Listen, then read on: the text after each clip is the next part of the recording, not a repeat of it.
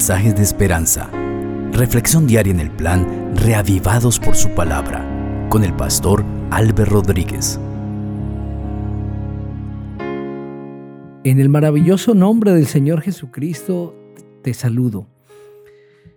El Salmo 123 es el texto de lectura, de reflexión y de análisis para esta ocasión.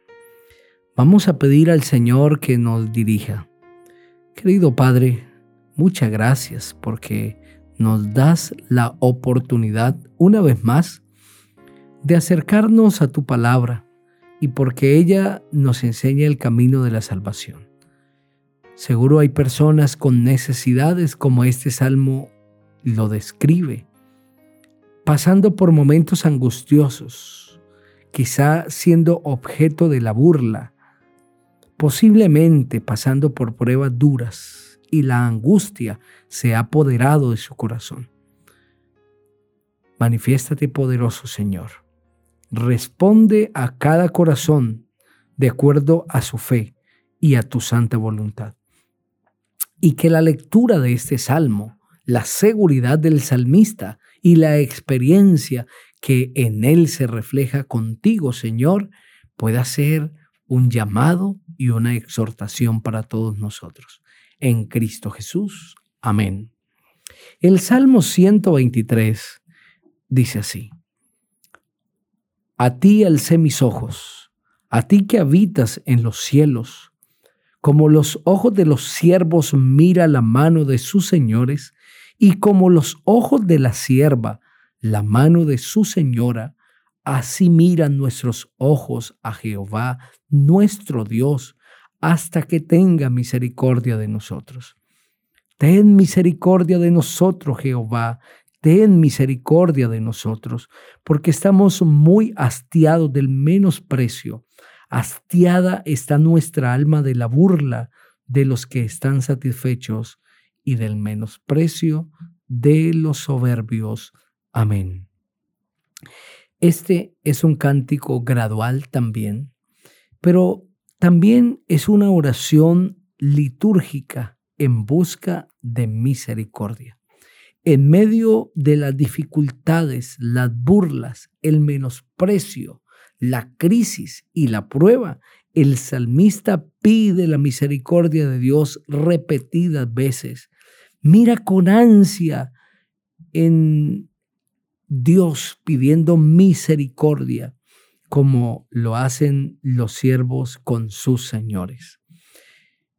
El salmo inicia semejante al Salmo 121, en el que se describe, alzaré mis ojos a los montes, ¿de dónde vendrá mi socorro? Mi socorro viene de Jehová que hizo los cielos y la tierra. Este salmo inicia, a ti alcé mis ojos. Levantar los ojos a Dios es símbolo de clamar y de reconocer su soberanía, de reconocer su grandeza y su alteza. Levantar los ojos a Dios es símbolo de un acercamiento respetuoso, reconociendo la indignidad del corazón humano y la santidad de Dios, reconociendo que somos criaturas y que Dios es el rey y es el creador. Es un acercamiento respetuoso, es un acercamiento reverente, es un acercamiento hacia alguien que es superior. Alcé mis ojos a ti, a ti que habitas en los cielos, dice el salmista. ¿Y de qué manera lo hizo? De una manera necesitada, suplicante, cuando describe como los ojos de los siervos miran la mano de sus señores y como los ojos de la sierva la mano de su señora, así miran nuestros ojos a Jehová, nuestro Dios, hasta que tenga misericordia de nosotros. El salmista está tomando el ejemplo de un siervo que depende de su amo para subsistir, que mira pidiendo alimento, que mira pidiendo que sus necesidades sean suplidas, que mira a su amo pidiendo ayuda, pidiendo socorro, pidiendo protección. Esa es la manera como nos debemos acercar al Señor, como quien entiende que es la única fuente, de una manera suplicante, humilde, pero también persistente, con ojos necesitados, hemos de acercarnos a Dios. Y cuando lo hacemos de esta manera, no con altivez, no con orgullo, no para justificarnos, sino necesitados de Él, el Señor responde de una manera grandiosa, poderosa. El salmista luego que ha descrito cómo se acerca él al Señor, cómo se debe acercar el pueblo, cómo debemos acercarnos al Señor, ahora expresa un clamor. Ten misericordia de nosotros, Jehová. Ten misericordia de nosotros, porque estamos muy hastiados del menosprecio, es decir, de las ofensas.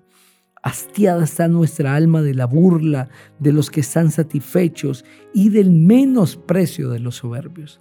Comprende el salmista que la crisis que ha sobrevenido no es simplemente el fruto de una oposición del corazón del el ser humano, sino que está enmarcado en un conflicto en un conflicto entre el bien y el mal. Por eso suplica a Dios, que es el único que puede vencer y es el único que puede defendernos en este conflicto, que tenga misericordia de nosotros y que quite el menosprecio, que quite la burla. Dios permite que pasemos por los momentos de prueba, por los momentos duros, porque ese es el mejor escenario para pulir nuestro carácter y prepararnos para el reino de los cielos. Cuando estamos en los momentos de paz y de tranquilidad, eso no, ese no es el mejor momento para aprender lecciones de fe. Los mejores momentos son en medio de la crisis. Y el Señor lo permite para que nosotros podamos aprender a depender de Él y anhelar que este mundo pecaminoso termine y que pronto comience el reino de los cielos. Si estás pasando por un momento de crisis, da gloria al Señor, refúgiate en Él y pídele a Dios su ayuda y el Señor lo hará. Ora conmigo. Padre precioso, gracias por este mensaje lindo. A cada persona que escucha tu palabra, por favor bendícela en Cristo Jesús. Amén. El Señor te bendiga